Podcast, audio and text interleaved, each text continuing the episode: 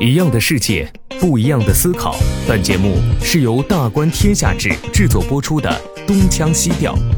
在这里，北京大学历史学系博士何必将和来自不同领域的嘉宾学者聊聊他们关心的世界和生活。山上给我的感觉，我我特别吃惊。我说这感觉很像我在欧洲自驾的时候走阿尔卑斯山啊什么的。我也不知道那个那个住家原来在这个院子里有这么大一塔，他怎么住？比较惨的是，他最近被新刷了一次，那些雕塑的这个就过于鲜艳，那看那脸就惨白惨白的，就刮刮了大白感。他门上还有这个从唐辽以下的历代和尚云游啊，或者是地方文人云游到这个地方，在门板上题的字啊，明代的、清代的都有。大家好，欢迎收听大观天下志制作播出的播客《东腔西调》，我是何必。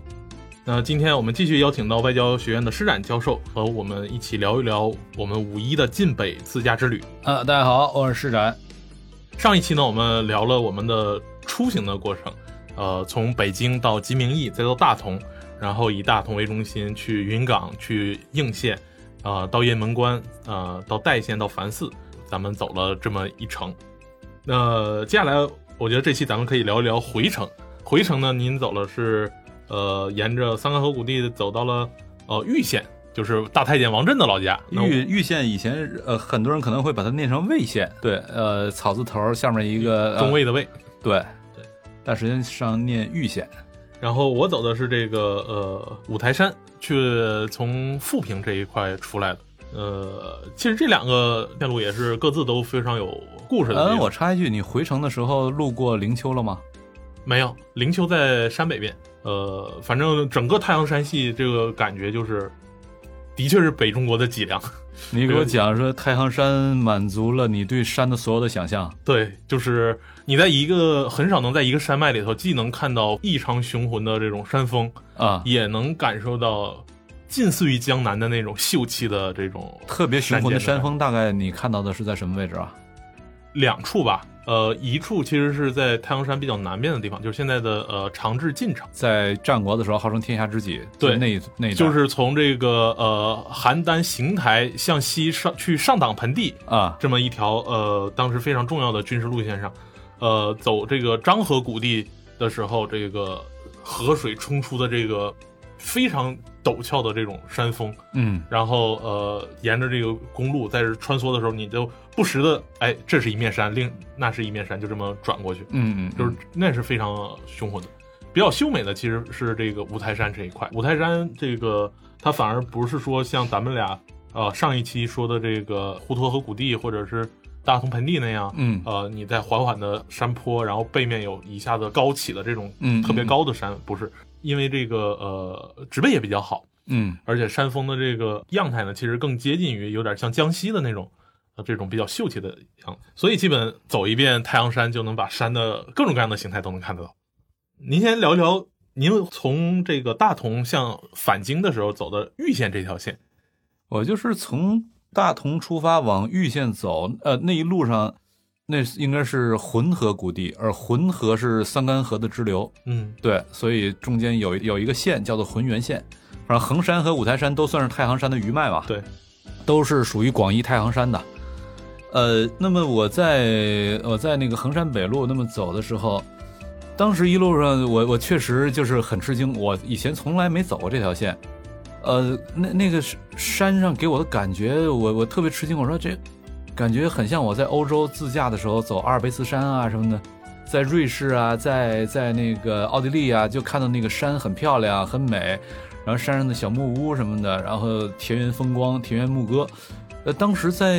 这个衡山北路走的时候，我觉得哎，颇光看山的话，颇有点这个感觉。对，它这个山非常有意思，就是公路沿线的旁边那个山其实不高，对，不高，但是不高，很秀美，很秀美。然后再往下就是就有点类似拔地而起的一种那种就是高山，就是它基本都是海拔一一千多米到两千米啊，那就有点遗憾了。我那天是有沙尘暴，往远看不见，但是能隐约的看到山脊线，就是呃，约约山脊线你也看不到。对，那天有点沙尘暴，但是。就看离公路比较近的这个山，就感觉好漂亮。那玉县呢，是一个非常有故事的地方。一方面来说，它是这个幽云十六州里面的一州，对对。然后另一个进入历史的第二次，就是在明朝的时候，这个大太监王振的老家。对，大太监王振老家。呃，到玉县在那边，就是我就感觉特别魔幻，特别魔幻在于玉县他所留下那些古迹都是非常牛的，非常有水准。先是大太监王振他留下的一个遗迹，进到那那个寺叫做灵岩寺，是玉县最应该是最大的一个寺。对，呃，去到灵岩寺里面一看，哇，灵岩寺的那个大雄宝殿，它的那种举架的那种规模，它整体的那种呃重檐的那些气势什么的。觉得这还有点这个辽金木构的衣服，对啊，所以我就很意外。我说这是一个明朝的建筑，但是它的这个从它建筑的气势啊，它的建筑比例、斗拱比例啊，对，那都是颇有点辽辽构的那种感觉。呃，气势跟跟这个明朝的常见的建筑是很不一样的，就是如此之壮观、如此之气派的一个一个寺庙灵岩寺。却是现在，它这个遗址就在一个类似于类似于校办工厂的一个地儿，呃，就是我开车那一路上都是在村里面在钻行，然后村里面两间两边也不是土房了，都是盖成了那种水泥房，但是特别窄的路，我那车又有点大，一个 SUV，在路里面钻起来哇，好费劲啊，总得小心翼翼的，生怕会刮到，然后那个又得在那个村里养的狗啊，什么鸭子呀、鸡呀，在在。在这里面，得得小心翼翼，还得躲着鸭子，呃，躲着他们，呃，慢慢往前蹭，然后旁边还得躲着那些自行车，就是在路边停着自行车。好不容易蹭到了地儿之后，我一看，哎，这儿，呃，这个路牌指示左边就是灵岩寺，而且导航也告诉我到了，我车就停下了。可是，一看这周边这全都是民房啊，灵岩寺在哪儿呢？然后按照他那牌子走过去，一看是一个特别特别窄的一个小小破路口。那小破路口前面是一个大铁门那就是那顺着那小路走过去，大概五六十米是一个大铁门那大铁门呃，那种感觉很像我小我小的时候，我上小学的时候那学校的大铁门呃，当时给我特别强的印象就是校办工厂，校办工厂的地儿。然后到铁门那儿一看，锁了，在这个铁门旁边有一个仍然是那个农村的民房。呃，民房上那个呃，有个纸条，墙上边一面墙上开了一个窗户，写着售票处。然后售票处我一看这也没人啊，在这个售票处对面有一大妈在站在路边嗑瓜子儿，然后大妈就跟我说啊，你要想进去，我就开门给你进去看。呃，我说那行啊，我进去吧。然后我说还得在你这儿买票吗？大妈说是啊，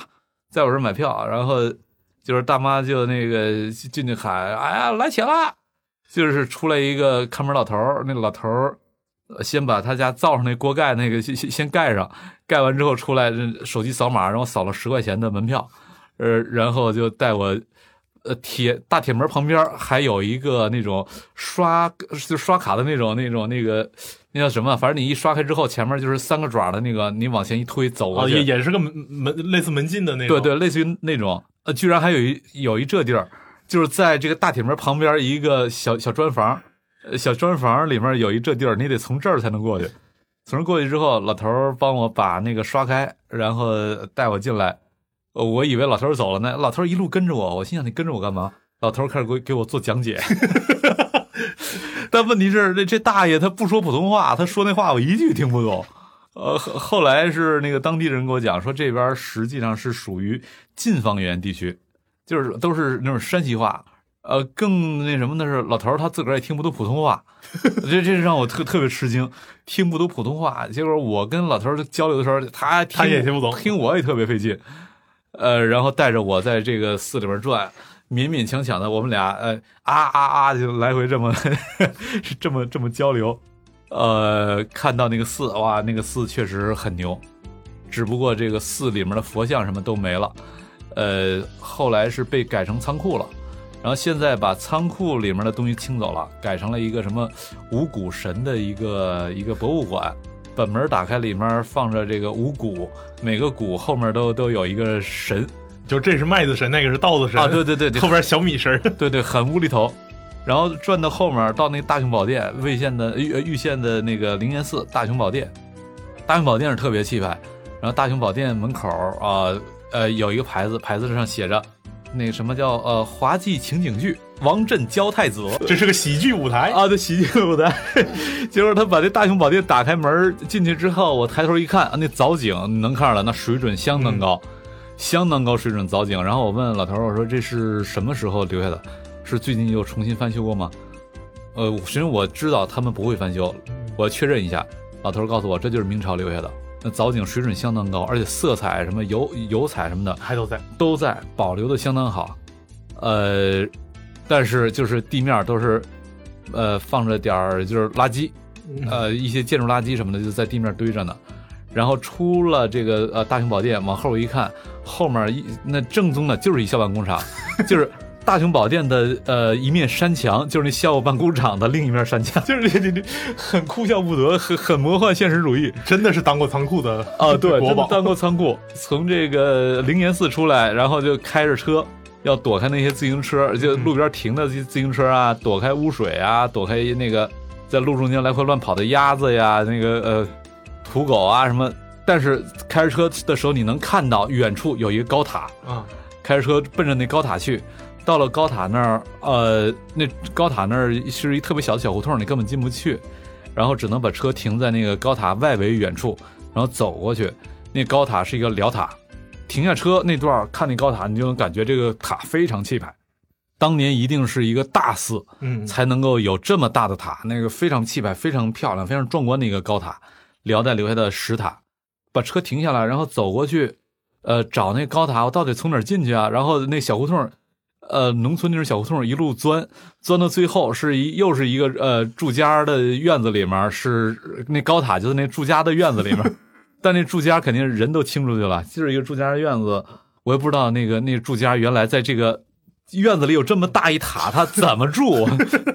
反正他他也也那么着了。然后这个现在那是一个呃第五次还是第六次呃呃全国文物保护单位，然后进去之后。那院子里面也是乱七八糟的，也就只能围塔走一圈啊，挂着些年画啊什么的，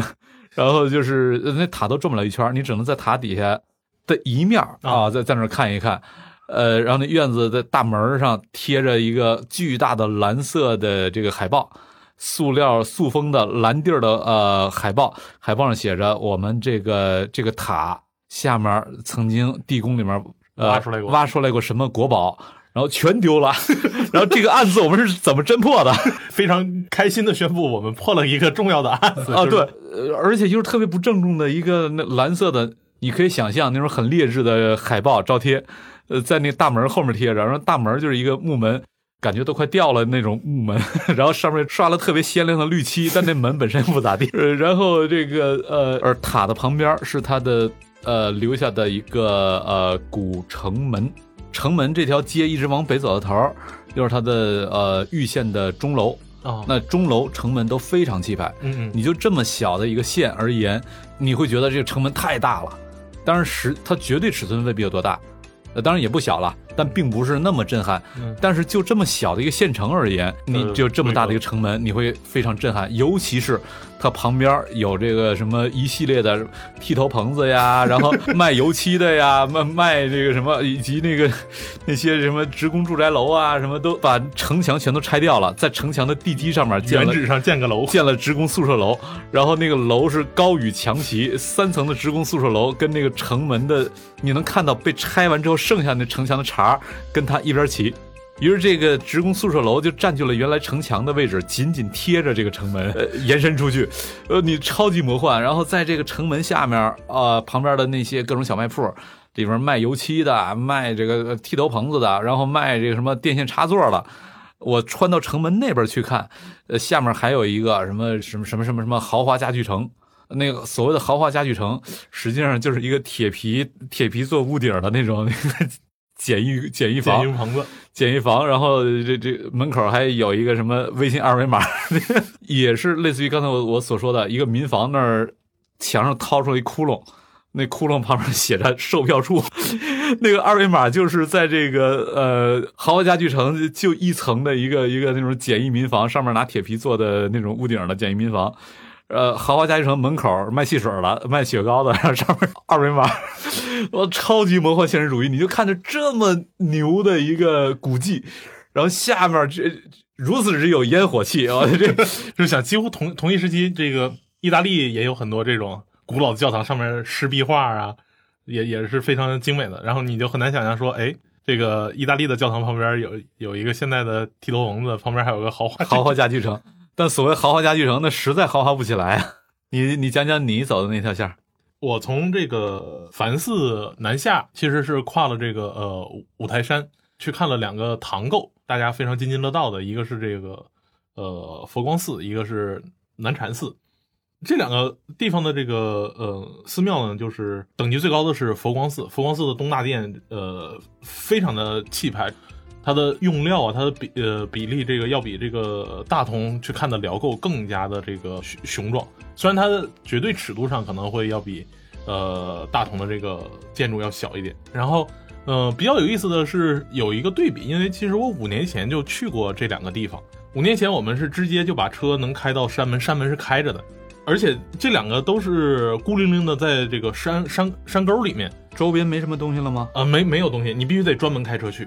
但是今年就会看到门口也是统一安了这个闸机，虽然不用买票，但是需要刷身份证，然后停车也是停了一溜。呃，你就明显感觉到中国人的生活变好了。呃，我在凤凰寺呃看它的雕塑也是这个唐塑，跟这个在敦煌看的这个东西。在气质上以及它的这个呃形象上差别都不大。比较惨的是，它最近被新刷了一次，那些雕塑的这个就过于鲜艳，那看那脸就惨白惨白的，就刮刮了大白感觉。然后另一个就是。要不然说这个山西这地方为什么能保留这么多东西呢？就是佛光寺它是木建筑，它的大木门也是这个唐构一直传下来的。这个木门上有缝，需要用纸糊上，就跟咱们小时候糊窗户缝一样。然后那些报纸就是 现在还在，自从六六年、六七年糊过那门子缝以后，就没再没再撕下来过。可是它现在难道不是一个重要的旅游景点了吗？它不是旅游景点，它是很重要的文保单位。对，但是没多少人去，是吧？现在人多了，五年前几乎没人去，但是现在也还是贴着那些报纸，是吧？对，就非非常古旧的这个，然后什么，你就明显能感觉到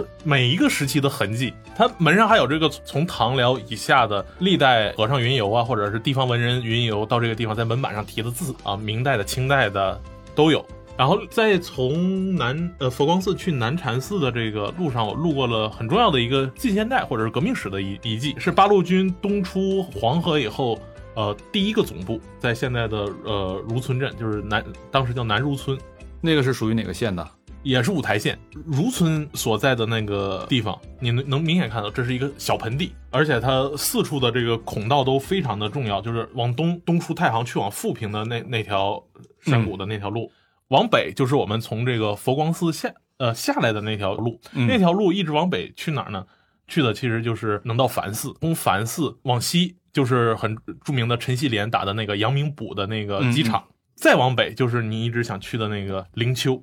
是平型关阻击战的地方。对，灵丘是在呃平型关是在灵丘那附近。对，然后往西这条线呢，当时的这个八路军总部选址也很有说，就是他没有选在五台县城，他往西是直奔五台县城，而选择了五台县城东边的一小块盆地，就是他有意的要跟阎锡山的这个呃，跟他的建制要政治中心要隔开。其实再往南就是越过这个山，就是能到阳泉；再往东西就是景行和这个太原了。所以，呃，他基本选了呃整个太行山北部的一个中心的这个盆地的这个地方，就是选址非非常有有说到有说到。然后这个村子就是。你也能明显感觉到，我们一直理解的呃钻树林的游击战啊，其实跟现实是有呃非常大的差别的。虽然说我我们在呃后来历史课上通常都学这个八路军非常善善于打山地游击战，而且在那个电影里面，比如看地道战啊，或者看地雷战啊，这虽然是这个冀中平原的地方，但是也能看到这个呃八路军是怎么在野外跟这个日本日本人这个周旋的。但是，呃，八路军总部所在的这这一块地方呢，你能明显感觉到如村是当地非常大的一个村镇啊，而且这个盆小盆地足够的大，它可以容纳下八路军总部军政人员所需要的这个军需，而这也就意味着八路军需要跟当地搞好，就是与当地的这些人做好非常重要的这种军民融合的关系，你才能在当地取得这个所所需。然后比较有意思是，他住的那个地主大院这个村子，他的地主大院是最靠南的一个，也是海拔最高的一个地方。然后往北是一大片的村子。然后这个地主大院呢，又分成啊三进，前两进是在下一个山坡上，第三进房东住的呢是最顶上的这个一进院子。他就直接建一个高台上是吧？对，啊，一个半山坡的高台上，占了房东的地盘，把房东赶到这个下对对门去了。这这这这种建法听上去很像重庆。因因为山嘛，就山、山西经常是半山腰上建个村儿，站在这儿你就很能感觉到，就是当时为什么八路军要把总部设在这里，因为最早的这种抗战局势呢，就像元朝南下，呃。蒙古南下这个灭金和宋一样，他选择的方式是要在北方选择两条线，一条线是沿着北京、保定、石家庄南下，啊另一条就是走大同、走雁门关，啊呃，一直打到太原，再去运城南下，这其实是两条线。而呃，当时呢，整个北太行山地区呢又被四条重要的铁路线给分割，南面就是从太原到石家庄的这一条这个石太线正太线，石家庄正定嘛，到正定，对对对，正太线，正太线。然后从这个石家庄到北京呢，其实是这个京汉路的一部分。然后从北京到大同呢，是京绥路的一部分。啊从大同到太原呢，是这个呃同蒲线的这个一部分，啊是阎锡山自己建的。这个一个大的山地周围被四个铁路线所围绕，而这四个四铁路线恰恰是日军南下呃和攻取山西时候所依赖的最重要的这种交通线。因为铁路其实是现代战争、陆上战争的一个重要的交通补给线，对对，它就随时可以从山区四处出击，去骚扰这个日军的这个敌后方和而且日军当时他自个儿兵力不够嘛，他能占的就是大城市和铁路线，就是就是铁路线，对周边的这个农村地区就全都够不着。对，中间山完全进不去，而如村又恰恰是这个山中的一个小盆地，可以叫做五台山的桃花源。基本上如村那个位置，它是到这四条线是可以四处出击，是吧？呃，指挥上来说，距离上都是差不多的，所以就是总部选在这里是非常有说道的。但是，呃，因为这个抗战形势过得太快，太原很快失守呢，八路军就转向了南太行。嗯就去了这个长治这个地方，所以在八路军总部在这里时间不久，能很明确的感受到当时呃选择这个地方作为这个呃八路军总部呢，它的一个军事上和地理上的思考。然后呃从如村出来往西去了这个南禅寺，其实南禅寺呢，呃现在看来说是一个村间小庙，也是在沟里面，它的形制不大，就只有一一进院子。呃，恰恰也是因为这个沟如此之深，使得山西人呢，就平时对这些庙也也是这个自古以来就是敬爱有加，也不会主动的去呃打砸、呃焚毁，嗯，然后也能避免这个大规模战争。所以这个南山寺这座庙呢，也呃也能保留下来，以至于现在成为了呃中国最古的这个一个嗯木建筑。从南山寺往东出去，就是奔五台到富平，就一一脚油就开回北京。呃，我记得你给我翻照片，好像在那儿看八路军的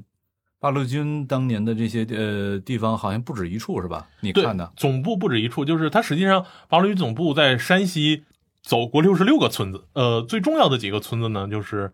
现在的这个南如村是一个，这是它第一个。嗯，另一个比较重要，像是在左权县，当时是辽县，以及这个再往南是去了哪里啊？记得不太清楚了。就是它大概在南南太行的时间比较多，所以也就能看出来说，山西特别是太行山这样一个对于周边交通影响如此之大的一个地理区块，呃，无论是在古代还是在现代，它的这种军事意义都是呃无法比拟的。呃，太行山真的是，就是就古代而言，咱可以发现，沿着太行山东路有一系列重要的呃古城，原因就在于，就是在古代黄河从从那个函谷关那一带出来之后，呃，它进入到华北平原，它就再也没有任何大山来阻挡了。在此之前，它一直是被山夹着嘛，被山夹着，那么它的河道是稳定的，非常稳定。对，但它进入到这个华北平原之后，没有任何大山夹着它，它就河道来回乱摆啊，来回乱摆。那么对于华北平原上的人来说，你经常就会不知道怎么有一天黄河突然就过来了，对，那风险非常之大。所以能够稳定的建设这种呃古城的地方，一定得是在地势相对高的地方，那就得在呃山脚下。所以华北平原上的一系列重镇都是在太行山的东路，再以及就是在泰山的脚下有若干个古城。所以呃，其实从保定、石家庄这条线向东到这个到济南的中间是很少有所谓的两千年以上的这种，无论是真定府嘛，对，还是像邯郸这样，这都是两千多年的这种。所以你从这个地图上看，就是北京开始往南一直南下，北京啊、保定啊、正定啊，就是在今天石家庄，对，继续往南到邯郸邯郸，然后邺城等等这条线，它都是沿着太行山东路。太行山东路，你既不会离水太远，同时又不会被水淹到。对，太行山东路是这一系列的古城，包括邺城，这是从呃曹操的时候开始，一直到北齐被北周给灭掉，中间长期的是作为古都存在的。这都是呃中国古代呃非常重要的古城。太行山东路是这一系列的古城，然后太行山西路就是刚才你所咱们所聊到的，包括跟在上一期的时候聊到的若干个重要的河谷谷地，而那些谷地里面。各种古迹，实际上古迹都意味着古代重要的文化、政治、经济中心嘛。在太行山的西路，像呃大同、太原到运城这一条线，其实是另一条古城的线。这个呃，无论在中古时期还是在近古时期，都是对于呃中国的南北通路来说都是很重要的一条交通线。对，所以今天一说到太行山，因为它在今天这已经完全变成内地了。对你就不觉得怎么着？实际上放在古代那那会儿，尤其春秋战国的时候，后来我才明白为什么他管那个叫天下知己，呃，世界无己那个己，天下知己。那因为你在当时你整个的视野，在春秋战国的时候，你整个的视野就是今天的，呃，山西啊、山东啊、河北啊、呃，陕西南部啊，呃呃，江苏啊、湖北啊，到头了，到头了。再往南，其实到长江都是对于中古时期都都是蛮夷了，都是蛮夷之地了。对。那么你就这么一小片儿，这个呃疆域上你来看，那最大的山就是太行山，而且两边呢一系列的这种重要的呃古都古城，都是围绕太行山两路所形成的。因为呃山西的这个整个东路都是太行山嘛，然后到这个南面的中条山也是太行山的余脉，中条山直接它就把中条山呃夹着黄河嘛，跟南边的崤山什么它就夹着黄河嘛，对对。所以整个这条线，你就会发现，呃，一直到黄河沿线那个洛阳，它都是在广义的太行山的辐射范围圈里面的。因为洛阳那段就是刚好黄河从中条山跟跟萧山这边差不多要出来了，对，切开了。洛阳是在这个呃伊河的这个对对对，那那片都是离太行山非常近的，都是太行山附近的这个重要的城市。所以就呃，我们看古代中国史而言。太行山东西两路，那就是古代中国的政治轴线。一个是这个呃长安、洛阳、关洛地区的这一条东西向的轴线，再一个就是南北向的轴线。但南北向的轴线，刚才你聊到的，就是北边往南下的时候，两条两条走法，一个是呃从北京到正定，再到这个呃保定、邯郸什么的；再一个是就是从呃大同到到太原，再到运城，这两条线都是贴着太行山走的，或者太行山东路，或者太行山西路。太行山就是古代中国的另一条呃南北向的轴线。太行山由于在古代中国的那种交通条件下呢，其实反而是比较难以逾越的。对，中间我们呃古人发现呢，其实就是后来经常说的太行八形。回去之前呢，我也向您推荐了这个呃玉县往南，其实就是重要的飞狐行。飞狐形，飞狐峪啊，而且现在也也开发了。我我走过一次，就是真的有种。一线天的感觉，呃，一一进去就是两边峭壁，中间是一个蜿蜒的公路。呃，谢谢石老师。那我们这次聊到，呃，呃，五一晋北之旅，从大同和这个五台往回返的过程中，呃，我们在浑河谷地以及五台山地区。走的一系列的呃古代再到近代的这些呃文化以及，以及现在各种魔幻的对对魔幻现实主义 魔幻现实主义的存在状态。那呃我们也非常推荐呃我们的听众，因为这些地方离北京都并不远。假如您在北京或者天津呃周边的话，呃可以考虑在适当的小长假甚至周末，呃就可以开车打一个来回太阳山北部的地区东西的穿梭一下，去呃通过现实触摸那些。千年之前的呃木构木头建筑，呃，非常推荐我们的呃听众这个呃可以在假期或者周末自驾走一趟这这些地方，很值得走。我们亲身体验过，确实很值得走。也期待这个大观天下志呃日后能够继续开发一系列的这样的旅行产品，也许路线是吧？对对对，你回去施老师可以考虑再深度学习一下，一方面去看我们地面上存留下来的这些这个文文物遗迹，另一方面呢也能。呃，通过你对于中原和草原的呃互动，以及它的这个历史理解呢，去向大家讲述如此的现在看起来相对来说比较普通的一片山，在中国古代它是有着怎样非凡的意义。但现在它相对普通，只是现在这个人们的选择多了，对，选择多了，然后对那段历史的了解也不够。其实真走进去的话，就会发现很不普通。对，非常期待日后有这样的旅行产品开发出来。好的，好谢谢，谢谢大家。拜拜。